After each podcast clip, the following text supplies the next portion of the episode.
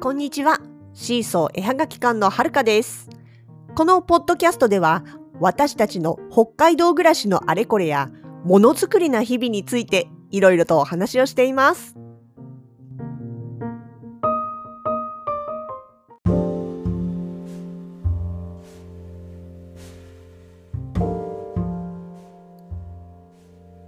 にょろにょろりっていうタイトルのポストカードがあるんですよ。うちのやつです。うちの、まあ、うちのシーソー絵はがき館のポストカードなんですね。これね、撮ったのはだいぶ昔なんですね。で、そう、ニョロニョロリっていうタイトルだけ聞くと、ちょっとなんかこう、爬虫類というか、蛇とか想像されるかもしれないんですけれども、えーこれは違います。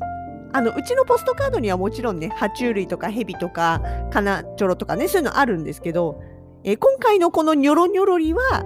植物です。縦の構図でね緑色の葉っぱ葉っぱ？違うな。そうここがポイントなんですよ。なんて説明していいかわからない。あのね見た目はそうだなポピーの花って言えばいいかなポピーのつぼみ？要は若干太めのあのーまあ茎がニョロニョロっとねこうそうニョロニョロリのニョロニョロはあれですよ。ムーミンに出てくるニョロニョロ。ああいう感じのイメージ。あのー土の中からねこうニョキニョキってまっすぐ上に向かって生えてる。そんな感じのイメージです。もちろん葉っぱも生えてるんだけれどもなんていうのかな本当にね茎がひょろひょろひょろっと長くってでその先に楕円形のね丸いのがついてて緑色なんですよ。でうっすらとね白い産毛に包まれているようなそういう植物なんです。でねそうこれがまずねまず一つ疑問なのがこれがつぼみなのかそれとも咲き終わった後に花がすぼんだところの姿なのかそれからしてまずわからない。ちなみにこれ咲いてた時期はですね、咲いてたというか、生えてた時期、取った時期は、ちょうどね、6月の中旬ぐらいなんです。その時はね、ルピナスの花が取りたくって行ったんですよね。で、そしたら、ちょブラブラ歩いてる中で見つけたのがその植物。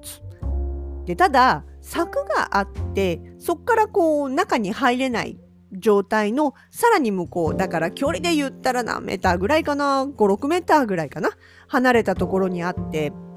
でおそらくね写真では結構大きく見えるんですけど実際の実物の高さはおそらく多分ね50センチあったかないかな？ぐらい。いや50センチないかな？3 4 0センチかな？っていうぐらいのあの本当にひょろひょろとした背の低い植物なんですね。葉っぱも生えてた。濃いめの緑色の葉っぱが生えてた。けどでそうそうちょうどね見かけたのがもうだいぶ夕暮れが近い時間だったんです。3時は過ぎてたと思うんですよね。でその生えてる場所45メーター先に生えてるものを見つけてなんだあれかわいいと思ってズームで撮った。でそしたらちょうどその植物の後ろ側にね日が沈んでし沈んでと言ってもまだもう6月なんでね別に全然傾いてるってほどではないけれどもただねあの本当の一番なんていうのかな南天太陽が一番な南に上がってる時期に時間に比べたらだいぶまあ多少西に傾いてる時間帯だったんでね。なんていうのかな斜めの光が後ろから差してきてちょうどそしたらその植物のね産毛の白いのをこうほわっと浮き立たせて見せてなんかね、ほわほわ感がね、半端ない感じだったんですよね。それがなんかまたね、そう、濃い緑色のその本体、まあ、つぼみなのか、先終わりなのかわかんないけど、それの周りを優しくこうなんかね、五光がさしてるというか、つま、つら、あの、包んでるかのようなね、そんな姿に見える形だったんです。で、結局ね、まあなんだかわからないし、で、あのそう、植物取るときね、私、あの、植物の名前覚えるのあまり得意ではなくって、特にあの、ほら、園芸用のというか観賞用の植物って結構カタカナの名前が多かったりするじゃないですか。外国から入ってきたものとかだと。まあ、チューリップとかだってカタカナだけど、あれだけメジャーならさすがに覚えてます。ただ、チューリップのそれぞれの個別の名前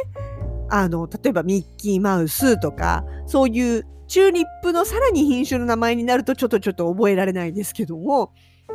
ただね、あの、普通のお花だとしても、ああ、この花なんだろうって聞いたら、詳しい人がね、やっぱり周りにはいて、教えてはくれるんですよ。これ何々だよって。まあ、でもね、あ、そうなんだって言って、またすぐ忘れちゃうんですよ。メモをしといまあね、そのね、写ってる写真にメモでもしとけばわかるんでしょうけども、なかなかそんなこともないもんですから。いや、ほんとね、覚えられない。ただ、可愛いなとか素敵だなっていうのはもちろん思ってね、いろいろいつも、あの、植物の写真は撮らせてもらってるんですけどね。そう。撮るときはね、もうただ可愛いとか素敵とかって目の前に夢中だから、たまにね、忘れ、あの、思い出して看板も一緒に写真を撮って、後から見てもね、あ、この花はこの名前かっていうのがわかるようにすることもありますけど、まあそれはでもね、あくまで植物園だったりとか、まあ公園の中のね、人が植えてるものであれば縦札ありますけどね。あの、本当に山の中とか入ってた時には、縦札なんかないですからね。うん。だからね、本当あの、それこそあれですよ。あの、よくね、イベントなんかでもご一緒させてもらった北海道道東の方のね、木の写真を撮ってらっしゃる樹木写真家のタビリスさんていらっしゃるんですけど、彼女なんかは本当にあの、まあ、あの、木をね、見ただけで、な木の名前もわかるし特徴もわかるし例えば木は木でもね大きくなった木だったらみんな知ってるけどその木が芽だった頃とかねちっちゃかった頃とかそういう時ってほら大きさも違うし葉っぱの形も違ったりしてなかなか分かりづらいものというか私なんか本当に木の区別って全然つかない人なんですけどでもタウリスさんはちゃんとね、どの木がどれでとか特徴がどうでっていうのをね、分かってて、木とお話ししながら写真を撮れる人なんですよね。で、お花もやっぱりそういう感じで撮れる人って他にもいて、みんなすごいなと思って。なんですかね。覚える気がないわけじゃないんですけどね。本当に。あのー、なんて言うんだろう。尊敬します。何の話？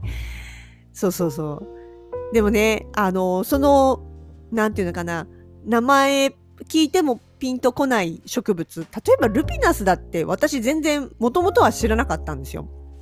で、そうそう、昔ね、あの、私小説を書いてたんです。最近はもうあの、頼まれて脚本を書くことはしても、小説というものは全然もう何年も書いてないんですけど、まだそれをね、書いてた頃に、とある人からテーマを出すって言われたんです。で、ルピナスの花が登場する小説を書いて短編を書いてっていう課題が出てその時に初めてルピナスっていう花を知ったんですね。マメ科の植物でなんかルピナスって音だけ聞くとすごい小さくて可愛らしい花をイメージしたんですが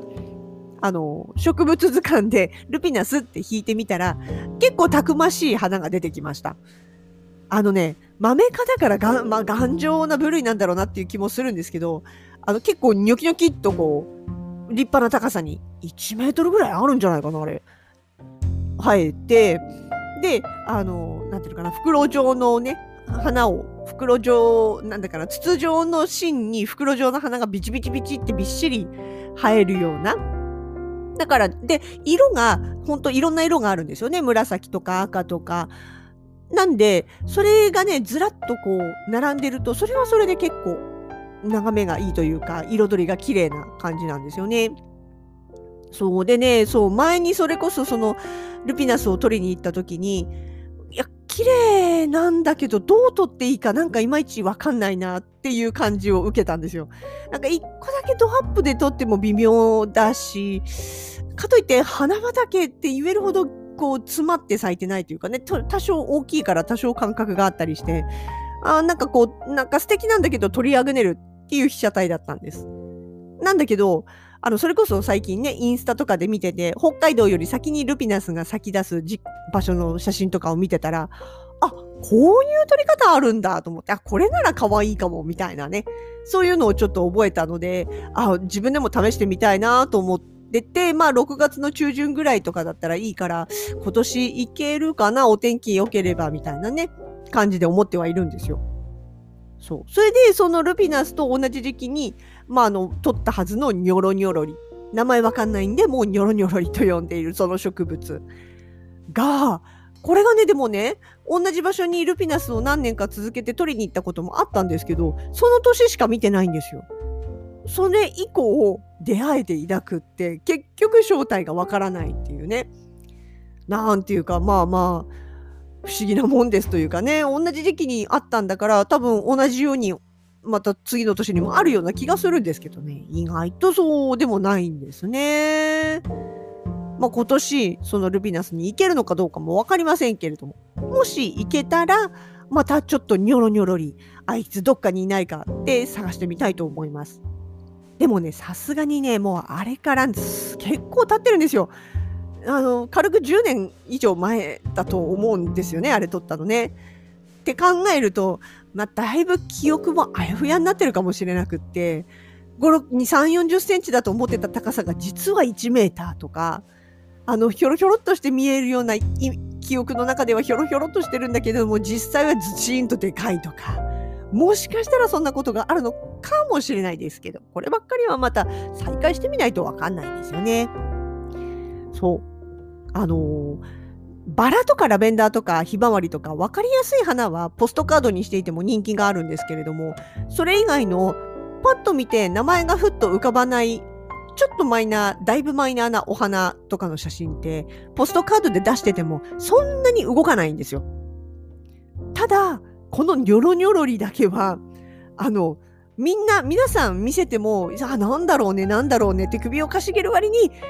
でも、ポストカードとしては人気が高いんですよね。やっぱりその姿がなんか可愛いんだと思います。いや、だからね、もう一度ちゃんと会って、その正体を突き止めてみたいなと思うんですけれども、さて、はてさて今年は出会えるんでしょうかね。こればっかりは一期一会です。